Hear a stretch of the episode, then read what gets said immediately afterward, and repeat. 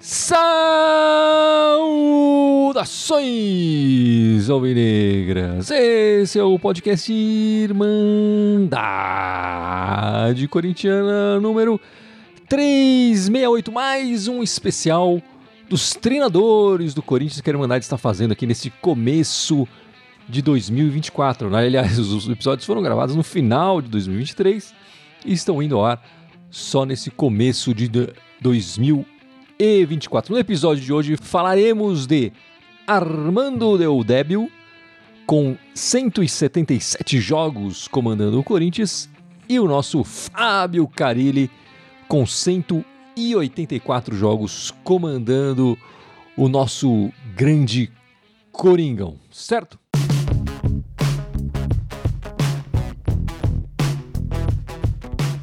Bom, meus amigos, é, eu vou começar falando do Armando Deudébio e quando for, a gente for falar do Carilli, os outros irmãos aqui vão me ajudar, os outros amigos aqui da Irmandade vão me ajudar a falar bastante aí do nosso Fábio Carilli, o último campeão corintiano, certo? Depois dele, ninguém um treinador mais ganhou campeonatos com o Corinthians. Esse episódio é o segundo episódio dos nossos treinadores que mais comandaram o clube. No episódio anterior a gente falou do Jorge Vieira, que era amigo de ditador. Se você não sabe essa história, volta lá e escuta e do professor Luxemburgo, né, que é o décimo e o nono que mais comandaram o clube. Hoje a gente vai falar do Deudébio e do Carilli. No episódio seguinte a gente ainda vai falar do Nelsinho Batista e do Rato e depois tem mais um episódio do Amilcar Barbui e do Mano Menezes. E para fechar os nossos cinco episódios especiais treinadores, a gente vai falar do Tite e do Oswaldo Brandão, que é o treinador que mais comandou o Coringão, certo? Enfim, então vou começar falando aqui do Armando Deudébio. Ele nasceu em 1904 e faleceu em 84 com 79 anos. A curiosidade que fica dele é que ele foi jogador primeiro do Corinthians e depois foi treinador. E ele ganhou o campeonato nas duas funções, o que é algo bem curioso. Era um grande jogador, chegou à seleção brasileira e tudo mais, zagueiro. Até hoje é tido como um dos maiores zagueiros da história do clube. Ele tinha uma fama de nunca fazer jogo ruim. Difícil saber, né? Difícil ter certeza, já que naquela época a gente não tem imagens nenhuma do, do Del Débio como, como jogador. Na função de zagueiro, ele participou de 215 partidas do clube. E como treinador, como eu falei, são 177 jogos. Isso dá 393 participações dele, ou jogando ou comandando o clube, né? Que é muito jogo, muita partida que, ele, que a gente tem com, com o Del Débio ali na nossa zaga ou ali no banco de reservas comandando a equipe. Ele conquistou, como jogador e como treinador, 11 títulos. 8 como jogador e 3 como treinador. Ele chega no clube em 1922, assume a zaga e logo é, consegue um tricampeonato ali, 22 23 e 24. Ele vai conquistar outro tricampeonato paulista em 28, 29 e 30. É bom sempre lembrar, quer dizer, né, naquela época, durante a maior parte, na verdade, do futebol brasileiro, campe... os campeonatos regionais eram a, os principais campeonatos a serem disputados. Né? Por muitos anos não existia campeonato nacional, existiam alguns torneios que faziam aqui e ali. Aí hoje tem muito, muito time ganhando por fax, né? esses campeonatos que ganharam ali e tal que não eram de verdade um brasileiro. Às vezes era um, um, um, jogos com só times do, do, Rio de Janeiro, ou só times do Sul, Minas e tal. Não tinha essa cara de campeonato brasileiro. Os campeonatos que eram mesmo disputados eram os campeonatos regionais, justamente porque não tinha condição de deslocamento, né? Era muito mais difícil deslocar no, num país em 1922 e tal. Era muito mais complicado. Então, os campeonatos regionais eram os campeonatos que, que se podia chegar, que se tinha e que tinha alcance, né? Eram os campeonatos que valiam de verdade para os torcedores, né? O Armando Deldébio formou o chamado trio final, com o goleiro Tufi, o zagueiro Grané e ele, outro zagueiro, Armando Deldébio. São conhecidos como trio final porque as escalações naquela época também eram dadas ao contrário do que se é dado hoje, né? Hoje normalmente a gente começa com o goleiro, lateral, zagueiro e tal. Naquela época não, naquela época se começava de, inicialmente com os, os, atacantes até se chegar na zaga. Então eles começaram, era um trio muito bom, é, e que ficou conhecido como trio final. Mas eu vou deixar um pouco o, o, o Celso Unzetti aqui, num vídeo que ele fez pro, pro Corinthians, explicar um pouco das características de cada um desses jogadores: do goleiro Tufi, do zagueiro Grané e do zagueiro infalível Armando Deodébio. O goleiro era o Tufi, e o Tufi é, era uma figura fantástica, um galã, usava costeletas negras, uma camisa preta, era chamado o Satanás, goleiro acrobático, um grande aventureiro. Já nos anos 20 ele tinha sido campeão pernambucano pelo América do Recife. Imagina um cara que roda o mundo de origem libanesa. Dizem morreu enterrado com a camisa de jogo do Corinthians. Morreu ainda muito jovem, em 1935. Foi é, trabalhou em cinema, em salas de cinema, no, no Cine Santa Helena da Praça da Sé. Um jogador de muita história. O Grané era o 420, era dono de um chute potentíssimo. O 420 era o canhão, era o calibre do maior canhão da época, de fabricação alemã. E o Grané tinha um chute tão forte que corria a lenda de que ele matou o irmão com um chute. Lenda prontamente desmentida em uma entrevista que eu fiz com uma filha do Grané, Dona Josefina. Dona Josefina me explicou que não. Isso aconteceu em um, uma brincadeira em que um chute do Grané realmente atingiu o irmão e ele caiu e depois eles saíram. O, o irmão recebeu os curativos devidos e voltou. Não teve essa história. Mas ficou para a história que o Grané teria matado o irmão com um chute. E o Armando Deodébio, um zagueirão, um zagueiro duro. O Deodébio é um histórico, tanto como jogador, depois como técnico, campeão de 41, foi é, pelas origens italianas, também teve uma participação no, no Palmeiras como técnico da seleção paulista. São três figuras marcantes da história do Corinthians, tão marcantes que elas não conseguem é, ser citadas separadamente. Elas são uma coisa só. Tufi, Grané e Deodébio. Tá aí o grande Celso Zetti. Não fica chateado que eu tô pegando esse trecho da sua entrevista aí, não, Celso Zetti, mas tá aí para explicar um pouco quem foram os, os, o trio final, né? E, o Del fica no clube até 1931 e vai jogar na Itália. Vai jogar na Lazio. Ele foi um dos primeiros jogadores a fazer esse tipo de transferência. Hoje é comum, o cara vai para Itália, para Inglaterra, para o México, para os Estados Unidos. Não.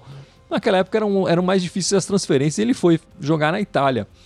ele volta em 1937 para o Brasil e para o Corinthians e ganha o título de, de paulista em 37 e 39. O curioso desse campeonato de 39 é que ele já era treinador naquele momento, né? Ele volta em 37, vira treinador em 38, mas nesse campeonato de 39, por uma situação emergencial, enfim, todos os textos falam em situação emergencial, ninguém explica exatamente qual foi essa situação emergencial, mas ele já era treinador e entra em campo aos 35 anos pro, na vitória do Corinthians de 2 a 1 sobre o Ipiranga. Então, em 39 ele é campeão como jogador e como treinador.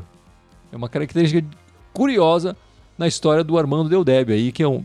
Ser o único caso na história do clube que é o, o, o cara é campeão no mesmo ano, treinador e jogador. A primeira passagem dele como treinador foi, é, é, começa em 38 e vai até 1939, são 131 partidas o que ele comanda o clube. Ele conquista o Paulista de 39, esse mesmo como, como jogador também, né, além de treinador, e em 41 faz uma segunda passagem de 1947 até 1948, já são 38 jogos ali, e tem uma terceira passagem bem rápida, bem flashzinha assim, como se fosse o Corinthians de, de 2023. Ele faz essa terceira passagem em 63, 1963, muito tempo depois já da sua, da sua segunda passagem, que encerrou em 48, né?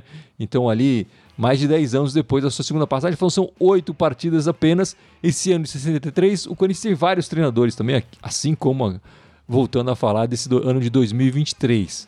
Mas tá aí, esse foi o nosso jogador, zagueirão e treinador Armando Deudébio. Com esses 11 títulos conquistados, aí 8 como jogador e 3 como treinador, ele é considerado um dos personagens corintianos com mais títulos na história, né? Já são 11 participações em títulos, tá sem dúvida nenhuma na história do, do clube. E aqui né, a gente não poderia deixar de falar, de falar dele no oitavo lugar dos treinadores que mais comandaram a equipe do Coringão. E agora vamos começar a falar do, do Fábio Carilli, o sétimo lugar na nossa lista de treinadores que mais comandaram o Coringão. Mas, Fábio, meu irmão Fábio, o Fábio Carilli é, tem uma história curiosa com a Irmandade, porque ele assume o time de fato em 2017, a Irmandade começa a sua história em 2016, no Campeonato Brasileiro de 2016. Então, dos treinadores que a gente está falando aqui nesses cinco episódios, é, e esse aqui é o nosso segundo episódio do, dos treinadores, o Carilho é o que a Irmandade acompanhou 100% da carreira, na carreira dele fora do Corinthians também, mas especialmente e claramente cobrimos 100% da história do Fábio Carilli com a nossa, com a Irmandade, né? O que é uma coisa muito legal. É, tirando um jogo ou outro como interino, que foi lá em 2010, na época, acho que foi, não foi nem entre o Mano e o Adilson, foi depois que o Adilson saiu, ele teve uns joguinhos ali como, como interino. É, mas tirando esses dois jogos, é, sim, nós cobrimos toda a carreira do Carilli como técnico, pelo menos, né? E isso foi um dos motivos pelo qual eu escolhi, né? Porque quando a gente começou a fazer, você teve a ideia de fazer esses, esses especiais e pediu para a gente escolher um técnico e tal. É, eu escolhi o Carilho porque por esse pelo fato dele ser tão recente, né? O fato da gente ter acompanhado é porque ele foi recente, porque ele foi o último técnico que verdadeiramente fez o corintiano sentir orgulho do time. Né? Acho que dá para falar isso sem sombra de dúvida, né? com títulos também e tudo mais, né? O Carilli teve muito sucesso em sua passagem pelo Corinthians, montando times com uma cara de Corinthians mesmo, né? E isso fez é, total diferença pro, pro time, para a torcida e para a percepção que, o, que nós, corintianos, temos do, da figura do Carilli, né? É, sem dúvida nenhuma. E como foi rápida essa ascensão, né? Ele, ele é, é desconhecido, né, quando ele assume o time naquele final de 2016, começo de 2017, a gente se conhecia, ah, era assistente.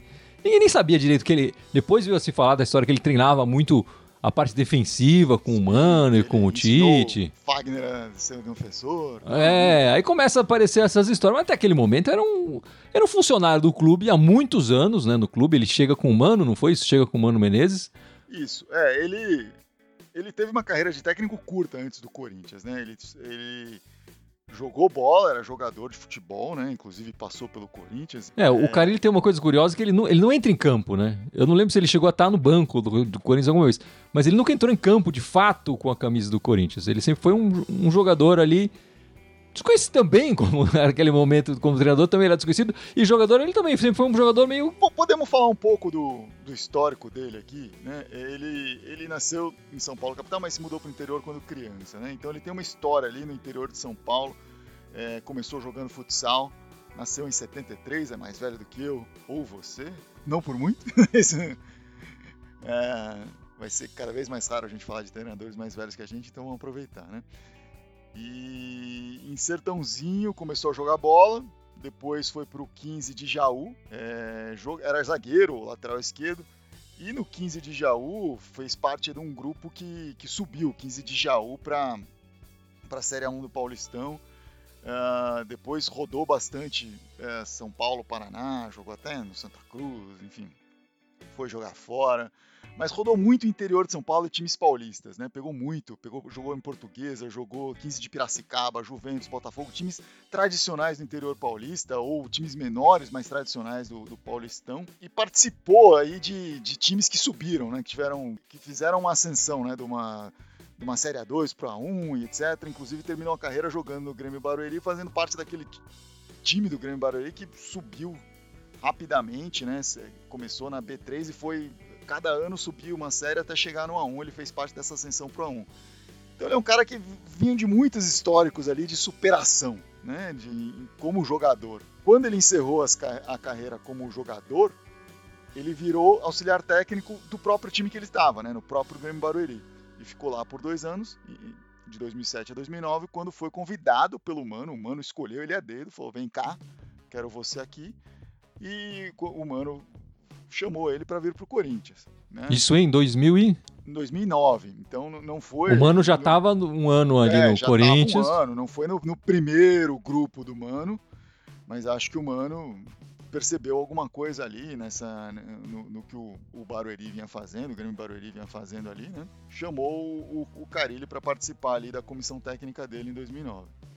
No ano seguinte, a gente sabe a história, o Mano foi convocar, foi convocar, foi é, o, o, Brasil sai cedo de mais uma Copa e, e, aí todo mundo olha quem que tá indo bem aqui, o Mano estava liderando o Brasileirão na época com, com o Corinthians, tiraram o Mano do Corinthians, o Corinthians se virou com a Dilson, tal, não sei o que, então, enfim. Aí o Carilli acabou no meio daquilo, dessa confusão toda.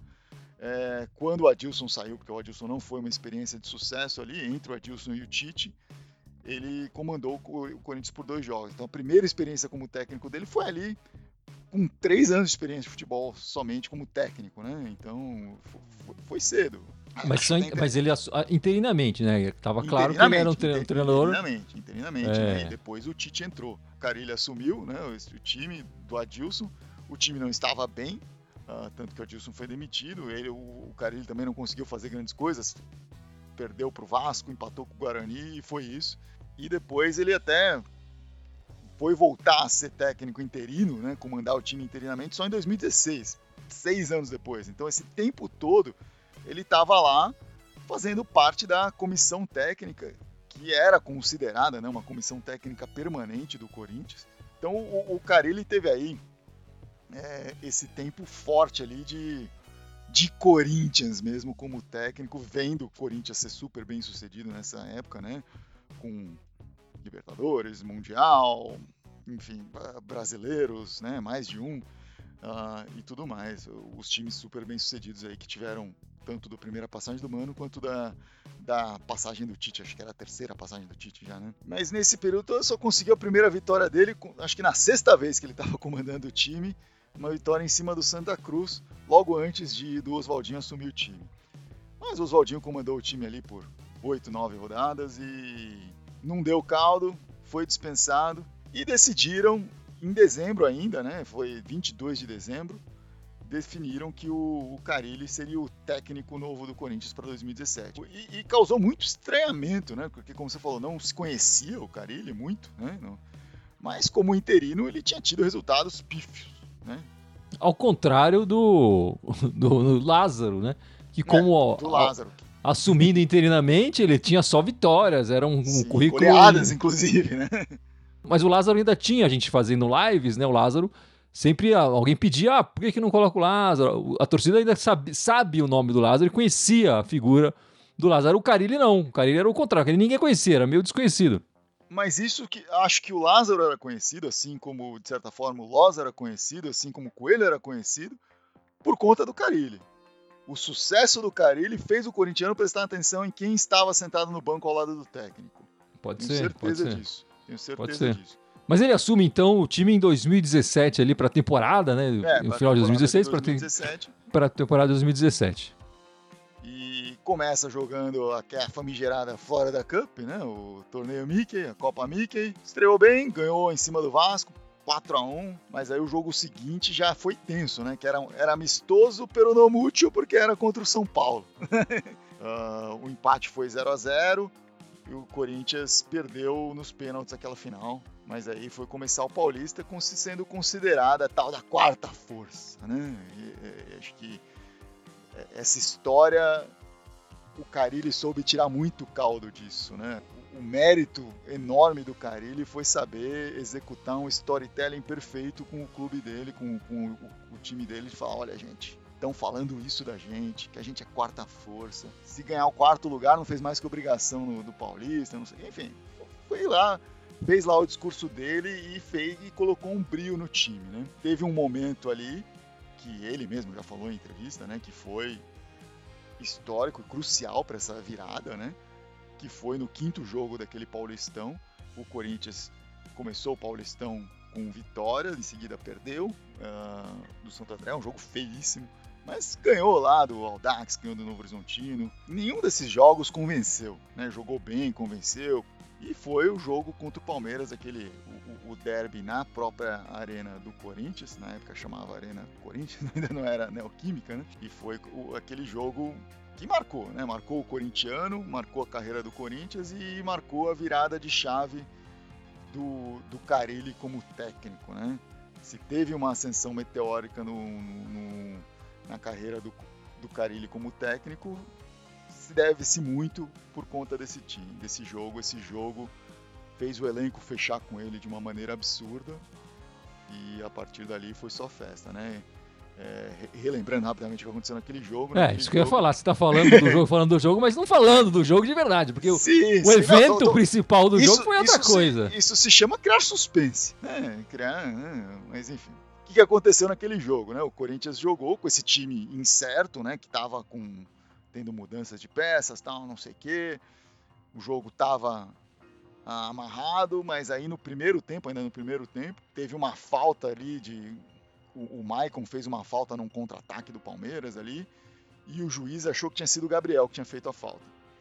Naquela época não tinha VAR, né? E o, o, o juiz, achando que tinha sido o Gabriel, e o Gabriel já havia tomado um cartão amarelo, chegou, pum, cartão amarelo, expulsão para o Gabriel. O Gabriel falou, apontou para o Maicon, falou: não foi o Michael que fez a falta. O Maicon falou: não fui eu que fiz a falta, senhor.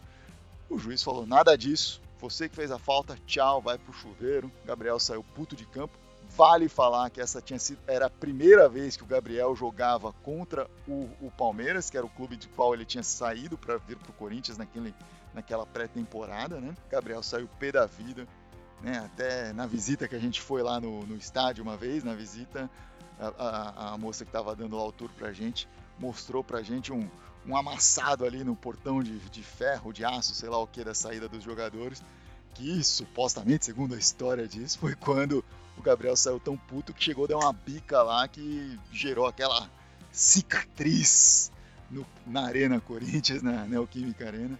Que tá lá ainda hoje. Acho que quem faz a. Todo mundo que faz o tour na Neoquímica Arena vai conhecer é, essa. Não, se trocarem o portão, vão, vão encomendar um amassado. Já, um já amassado ali pra. Aí o Corinthians com a menos, Corinthians segurou o resultado, segurou o resultado, segurou o resultado tal. E aí acho que foi lá nos 44, nos 43 do segundo tempo, né? Tem uma bola rebatida ali e tal. O Maicon sai correndo e divide a bola com o Guerra, jogador do Palmeiras. O Guerra cai no chão tentando gavar uma falta, o juiz não dá, a bola fica no pé do Maicon. O Maicon olha para o meio, tem três jogadores do Palmeiras e o Jô correndo. Aí o Michael tenta passar para o Jô, a bola bate num dos jogadores do Palmeiras e volta exatamente para o pé do Maicon de novo. O Maicon só tenta de novo pro Jô, bola cai no pé do Jô, que por conta desse bate-rebate já estava livre, né? O pessoal já tinha se perdido ali na marcação.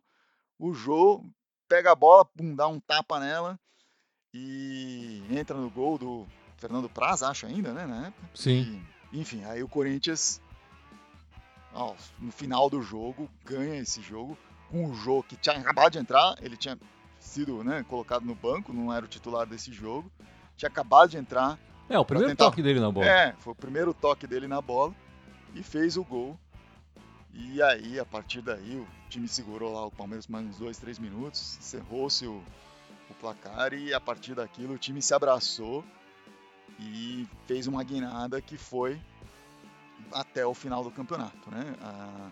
Até o final do ano, praticamente, é, né? Porque essa vitória, ano, mas...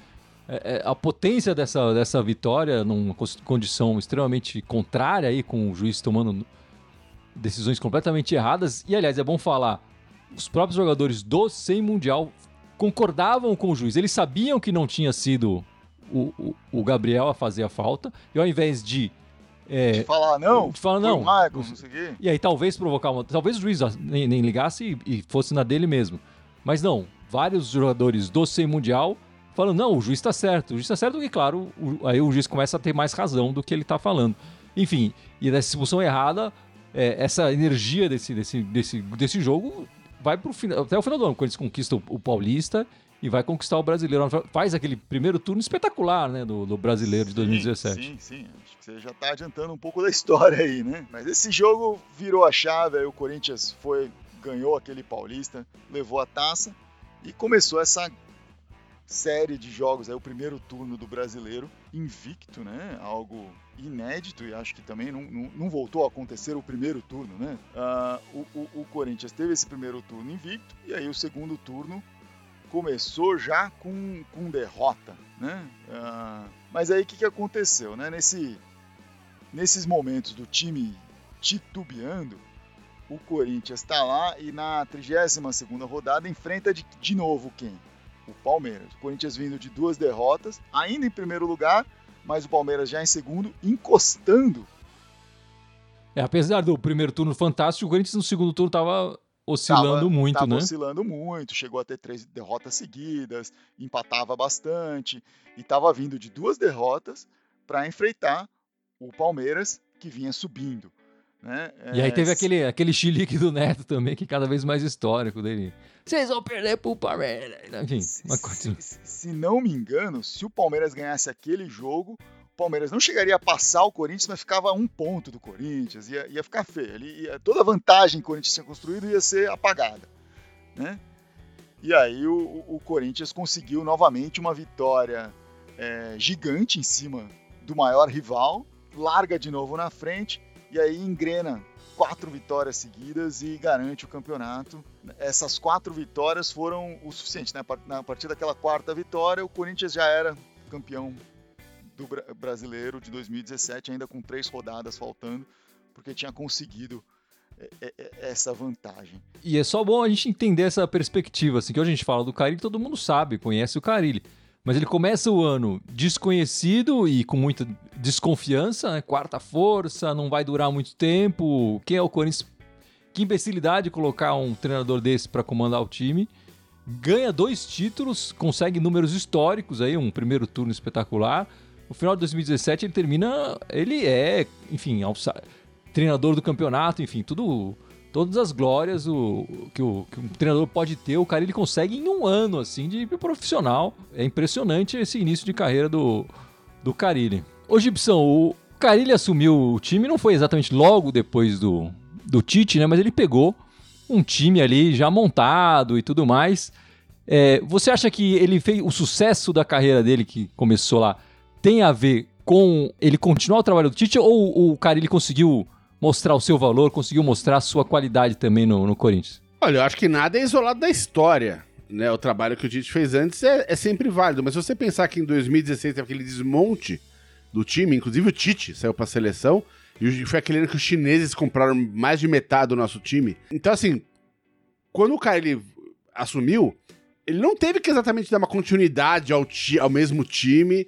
Ele, as ideias estavam implementadas porque, enfim, é, vinham desde a da época lá, Mano, Tite, mano, aquela alternância de técnicos, já tinha um estilo de jogo do, do clube, né? O Carilli seguiu esse estilo de jogo, mas quando você vê o elenco que ele tinha. E ele, desculpa, Fala, Gibson. Claro. E ele pegou e ele pegou terra arrasada, né? Porque em 2016 veio Cristóvão Borges, Oswaldo de Oliveira. Sim, foi aquele caos. toda aquela mentalidade foi por água abaixo. É, e o time desmontou no meio do ano, né? E aí ficou essa sucessão de técnicos, enfim. E, e, e quando em 2017 ele consegue fazer um campeonato brasileiro com um time muito, assim, é claramente inferior ao de 2015, 2011 e outros anos, né? E fez um primeiro turno invicto, sem perder uma partida, enfim.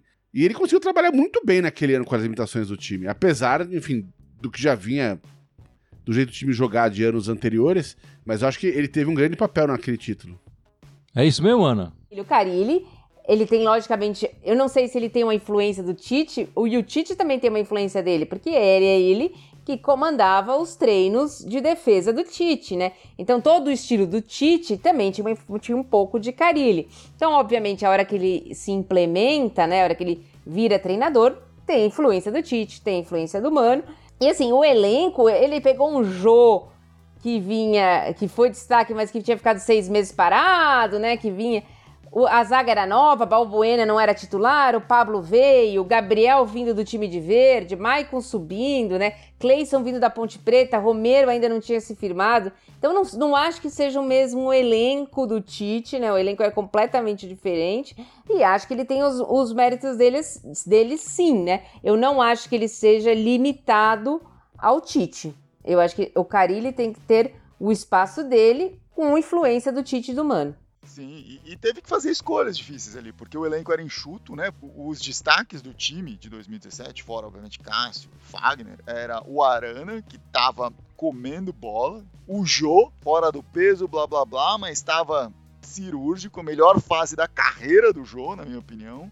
Caía na, no pé dele era rede aquilo lá, né? E o Maicon, também vindo da base, né? Formando ali um meio de campo muito sólido, né?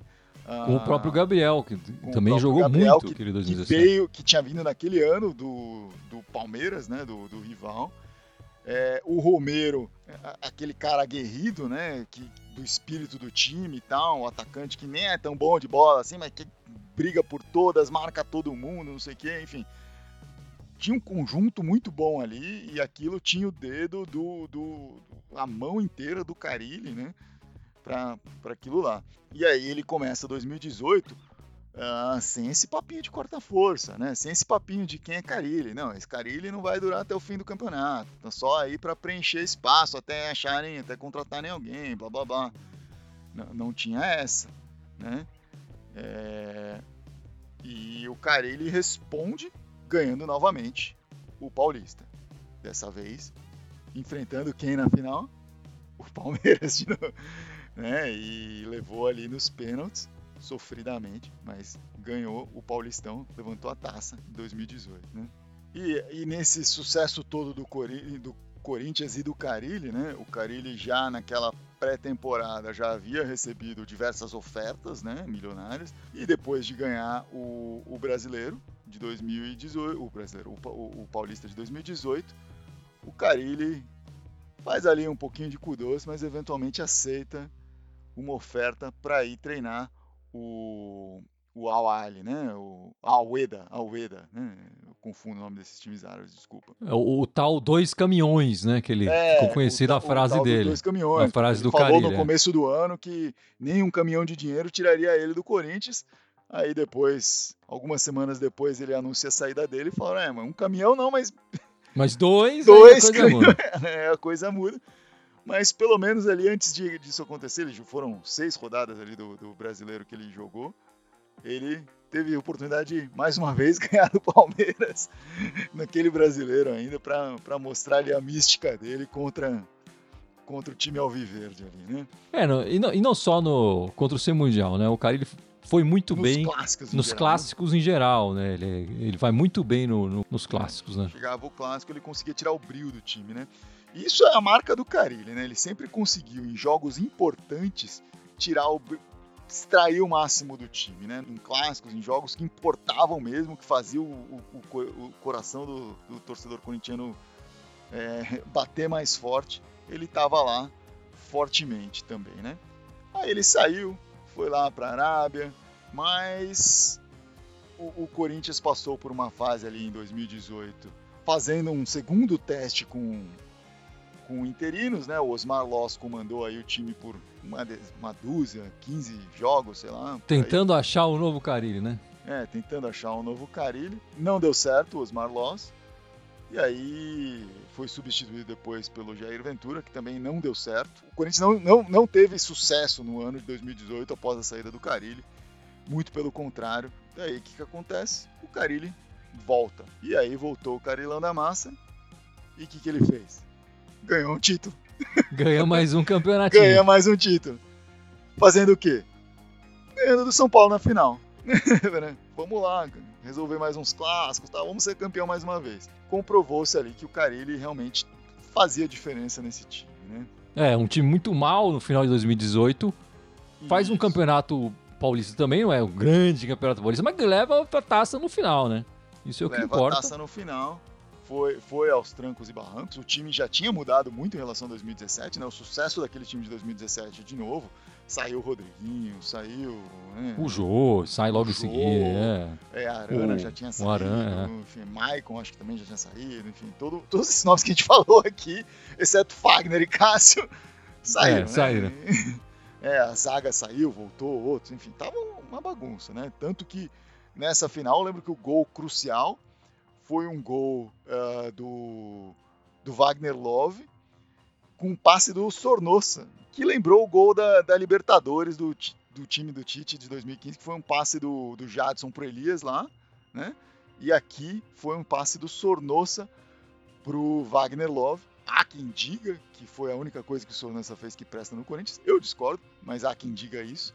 E foi o gol do título. E eu lembro muito desse gol porque na época eu estava em viagem, estava na Itália, estava em Roma, vamos ser, eu estava em Roma, tinha encontrado mais cedo num outro restaurante um garçom brasileiro, que se disse corintiano, vai saber se era corintiano ou não, né? Na hora que nesse, nessa hora já estava na janta, né? Eu estava 4, 5 horas na frente aqui e acompanhando ali no celular os resultados, de repente, pô, faz sair esse gol, fico feliz.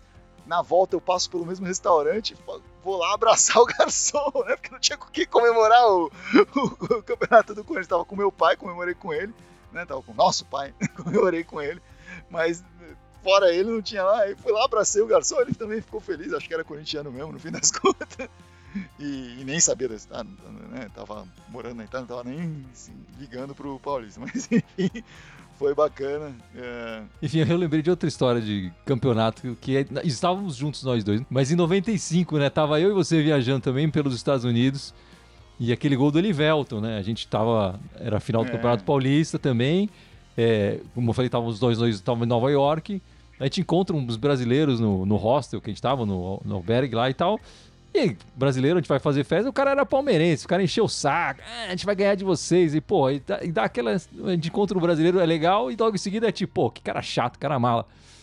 E aí no final o Corinthians ganha com o gol do Elivelto, enfim, e a gente vai lá tirar um sarro da cara dele depois. Mas enfim, só pra. E a gente teve que receber o resultado por orelhão, né? Ah, é, porque era 95, não tinha internet, tinha nada, a gente ficava A gente ligando ligou pra casa, pra nossa casa mãe falou: saber. não, o Corinthians ganhou. É.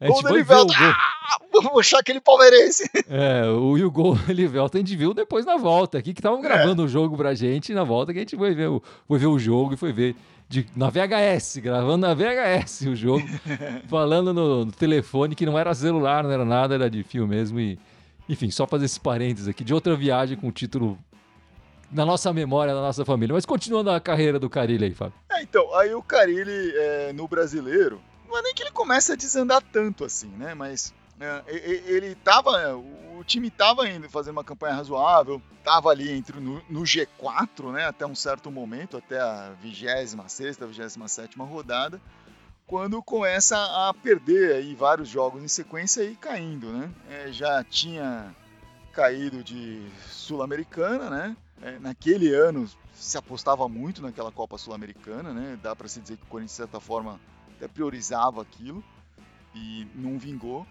E também na Copa do Brasil não teve sucesso, né? Caiu para o Flamengo na Copa do Brasil e curiosamente depois de uma derrota para o Flamengo também no Brasileiro, que já tinha sido aí o, o, Corinthians perdendo posições no Brasileiro em cinco rodadas seguidas, aí o, o, Carilli se despede do, do Corinthians novamente, dessa vez até o momento para não voltar mais. E é só para bom falar também, Fábio, que nesse ele saiu e voltou, mas o, o Carilli foi um tricampeão paulista. De, o, o Corinthians foi tricampeão paulista, né? É, e o com o mesmo treinador, apesar de, de ter saído e voltado. E, isso, isso, é, né? isso é, é, uma coisa que. E mesmo se for pensar em outros clubes e tal, é muito raro você ter o mesmo treinador sendo três vezes campeão seguidas na mesma equipe dessa forma. O que é, que é muito interessante. O Carilli, no, com o Corinthians, no Paulista, é infalível, é bate campeão. Até agora foi. Né? Não Até teve agora nenhum foi. campeonato que o. Não teve nenhum ano que o Corinthians e o Carilli jogaram o, o, o Paulista juntos que ele não foi campeão como técnico, né? Exatamente, exatamente. Aí, enfim, aí o Carilli, depois desse, dessa saída do, do Corinthians, demorou um pouquinho, mas em, depois em 2020 voltou lá para a Arábia, foi pro, pro Itihad, Al Ittihad, eventualmente voltou para o Brasil um pouco mais de um ano depois, lembrando que 2020 era época de pandemia e tal, então futebol era diferente, tudo foi diferente naquele ano. Mas no, no final de 2021, em setembro de 2021, ele voltou como técnico do Santos, chegou a, a, ser técnico por 21 dias do Atlético Paranaense e aí depois, no meio daquele ano, foi para o Japão, onde estava até recentemente, né? onde foi técnico do, na segunda divisão japonesa, na J2, uh, ah, pelo Varen Nagasaki, Varen Nagasaki sai da segunda divisão do Japão, vem para a segunda divisão do, do brasileiro é, fazer parte dessa reformulação do Santos aí, né? E você sabe os números exatos assim, do Carilli, jogos e porcentagens de aproveitamento? Foi um total de 183 jogos como, como treinador. É, foram 86 vitórias, 56 empates e 41 derrotas. Total de 57% dos pontos conquistados 227 gols marcados pelos times dele, né? Mais de um por jogo aí, um um um quarto por jogo mais ou menos, 147 gols sofridos, 0,8 por jogo aí. E Dudu, você acha que o, o, o Carilli sofre de uma certa maldição dos assistentes? Porque se a gente for pegar, o, o Corinthians tem um assistentes de sucesso que viraram treinadores, né? O Eduardo Amorim, o Márcio Bittencourt, por exemplo, mas nenhum deles conseguiu fazer um trabalho consistente fora do Corinthians. O Carilli ainda não conseguiu, claro, a carreira dele ainda está iniciando e tal, vem fazendo bons trabalhos, mas não fez nenhum trabalho é, é, tão com tanto sucesso como ele fez com o Corinthians. Você acha que ter, ele também vai sofrer com essa maldição do assistente? Eu acredito que não. O que ele não está conseguindo nesses outros times é o tempo de trabalho que ele teve no Corinthians, né? Então ele precisa desse tempo de trabalho. Ele é um, é um técnico que ele acho que ele ficou acostumado com isso, né? A de ter um tempo, pegar, conhecer o elenco, poder moldar os jogadores para as funções que eles, que eles são mais adequadas, e aí o, o trabalho dele vai fluir, principalmente pela defesa, mas ele também, se tiver as peças adequadas, ele vai conseguir fazer um ataque decente. Então acho que o que falta para ele é esse tempo de, de trabalho, porque capacidade e qualidade ele, ele já mostrou que ele tem. E, Carão, você acha que rola essa maldição, o assistente aqui ou não? Com o Carilli? Cara, eu, eu, eu acho que no caso do Carilli, eu não considero uma maldição. Eu vou discordar um pouquinho do Dudu. Eu, na minha visão, eu acho que o Carilli ele fez escolhas de carreira, eu diria que duvidosas.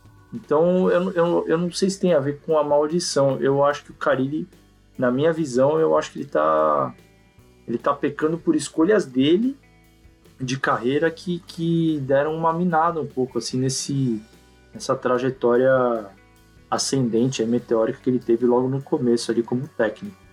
É, me surpreendeu, eu achei que, por exemplo, saindo ali do Corinthians, talvez, quando ele foi para a Arábia e tal, a segunda passagem dele já me surpreendeu um pouco, assim, eu não consegui enxergar o Carilli tanto como uma unanimidade quanto quando ele saiu em 2018, né, que ele saiu, se não me engano. É, então eu, eu não senti essa, esse apelo é, por ele como eu achei que a gente sentiria, sabe? Mas enfim, ele é o, ainda é o último treinador que fez o Corinthians ser campeão, né? Um, é, foi o último dele... treinador a ser campeão de qualquer coisa pelo Corinthians, né? O Corinthians masculino, né? pelo menos. Pela história curta do Carilli, né? Se você pensar, ele foi técnico em 2017, parte de 2018 e, vai, 2019 não foi inteiro, mas praticamente inteiro. Então foi praticamente dois anos, né, que ele foi. Se juntar tudo, dá dois anos que ele foi técnico do Corinthians. E, e dois momentos históricos ali, né? O, um, o primeiro turno de 2017, inesquecível, né? E o tricampeonato paulista também é um feito gigantesco ali, né? Nessa época que se troca treinador tanto. Inclusive, se trocou, mas ele voltou a tempo de, de fazer uh, o, o, tricampeonato ali. O, o corintiano, né, dá, dá para comparar assim com aquele momento que você tem, sei lá, foi a última namorada legal que você teve. Aí depois disso você até teve umas outras namoradas, tal, você fez um namorinho aqui tal, mas nada se comparava àquela, né? E até agora ainda não veio uma para substituir aquela. ainda não chegou. Então o corintiano só vai de certa forma assim, deixar o Carilli para trás, aquela aura toda do Carilli um pouquinho mais para trás, quando tiver essa namorada, esse técnico novo de sucesso, né? Quando vier alguém para de fato substituir, porque o, o, que aconteceu até agora não, não, não, fez o corintiano esquecer o que o Carilli fez. É, então, aí eu vou, vou fazer essa pergunta, quer dizer, em 2023 a gente foi atrás de duas ex, né? o, o Lucha e agora estamos com uma ex também, o Mano aí fazendo a sua é, terceira. Fora a, a, as, as iniciativas que foram entortadas ali, né? Do ex-Tite, que tentaram é, é, é três vezes só no ano passado ligando que, lá para aquela que, ex. Quis voltar, que mas. Saudade! É. Enfim, o, o, o Carilli, o Mano chegando aí, a terceira passagem, acha que o, o Carilli vai chegar numa terceira passagem pelo, pelo Coringão? Em algum momento, né? Não tô falando tão já, logo, enfim, mas no futuro, assim, você vê ele voltando? Ele que ainda é novo, né? Tem o quê? 50 anos o Carilli? É, eu, eu acho que vai depender. Depende de duas coisas, né? Nesse momento, essas linhas estão andando em paralelo, né? O, o Carilli construindo a história dele como treinador fora do Corinthians, que não é uma história de sucesso. O Carilli não tem título nenhum fora do Corinthians. E o Corinthians também, desde então, não mostrou ter sucesso sem o Carilli. Então, nesse momento, as linhas estão em paralelo. Se o Corinthians tiver um sucesso estrondoso, tal, não sei o quê, e pode acabar né, ficando aí, sei lá, cinco anos com o Mano e vai saber o que vai acontecer. Ou com um treinador que vem depois do Mano. E aí não tem espaço para um Carilli entrar. Né? E ao mesmo tempo, se nessa, nessa linha do Carilli ele não construir algo relevante, ficar só nesse passado do Corinthians que está se tornando distante, também fica difícil ele voltar só baseado nisso. É, eu, eu vou te falar assim, eu vou dar uma de mãe de Ná aqui, fazer minha previsão. O cara ele volta a treinar o Corinthians. É, eu espero que no momento bom do, do treinador e no momento bom do, do clube. Mas com a chegada do, do professor Lucha mostrou em 2023, também é possível que seja o, no momento ruim dos dois, né? E aí recorre-se àquela lembrança do, do passado glorioso para trazer de volta um treinador. Então, eu acredito que o, o, o vai voltar a ser treinador. Enfim, não, pode ser que demore, como demorou com o Luxemburgo, mas eu acredito que no futuro ele vai voltar a treinar o Corinthians em algum momento sim. E amigos, vocês é, gostariam de ver o Carilli novamente no comando do time? Claro que eu não tô falando que o Mano precisa ser mandado embora, tô falando assim, um futuro distante e tal. Não, ficar, não quero colocar pressão aqui no, no Mano Menezes. Você gostaria, Ana? Gostaria de vê-lo no Corinthians sim, mas um pouco mais centrado. Não tanto achando. Porque ele realmente. Ele provou só no Corinthians, né? Provou bem no Corinthians, mas ele não provou fora do Corinthians. Então eu acho que se ele voltasse pro Corinthians, ele teria que voltar com a cabeça um pouco mais centrada. Você, Carão? Não, não, não queria ver o Carilli de novo, não, cara. Eu gosto de pensar que a gente precisa virar a página. E eu acho que o Carilli hoje, óbvio, né? Que pode ser que daqui a alguns meses a gente olhe e fale, nossa, o Carilli tá fazendo um belíssimo trabalho, sei lá, onde ele estiver e faz sentido ele voltar, mas hoje eu não, eu não vejo nenhum motivo para defender a volta dele, não. Pelo que a gente viu, assim, pela simpatia que a gente tem pela, pelo que ele, pela história dele recente, até, né? É, diria que sim, mas é, tem que ser nas condições certas, né? Não pode ser, ah, traz o cara aqui para tapar buraco tal. Ele entrou no, no Atlético Paranaense em abril, entrou no Santos em setembro. Essas não são datas promissoras para você entrar num, num, clube normalmente. Então, a, a, acho que se for uma condição assim, não, vai dar certo, né? É, mas se for, por exemplo, sei lá, ah, o mano faz um bom trabalho, sei lá o que, e é resolve ir para a China, para a Arábia, para o Japão, sei lá o que, blá blá blá, precisa trazer alguém para fazer uma continuidade do trabalho do mano. Pô, cara, eu tenho, cara, ele tem um perfil certo para isso acho que poderia dar certo nesse sentido. Eu quero vê-lo no Corinthians bem sucedido, né? Voltando bem sucedido. Então, para isso acontecer, tem que ser no contexto certo. Acho que ele não, não é um técnico com, com tanto dinamismo e flexibilidade para pegar qualquer situação e se virar ali. E Fábio, e fora do, dos campos de futebol, como é que é a vida do Carilli? É, o Carilli é um cara discreto, né? Fora, fora de campo, não, não passa por muitas controvérsias, né? Tem casado com com a Marina, esposa Marina, tem um casal de filhos, Leonardo e Isabela. Mas fora isso, ele ele mantém ali, né? Ele cresceu uh, profissionalmente ali em Sertãozinho, né? A gente falou foi onde ele começou a carreira futebolística dele e mantém ali um, uma ligação com, com a região. Tem uma escola de futebol ali no local, a Fábio Carilli, escola de futebol em Sertãozinho. Uh, não sei dizer quão bem sucedida é a escola em termos de geração de talentos e tudo mais, mas o fato é que o Carilli tem essa, essa ligação muito forte com, acho que não só com o Sertãozinho, né, com o interior de São Paulo como um todo, com o estado de São Paulo como um todo. É, exata, é, é isso, e só fica o, o saudosismo mais recente, né? O cara foi o último cara que nos fez feliz de verdade. Né?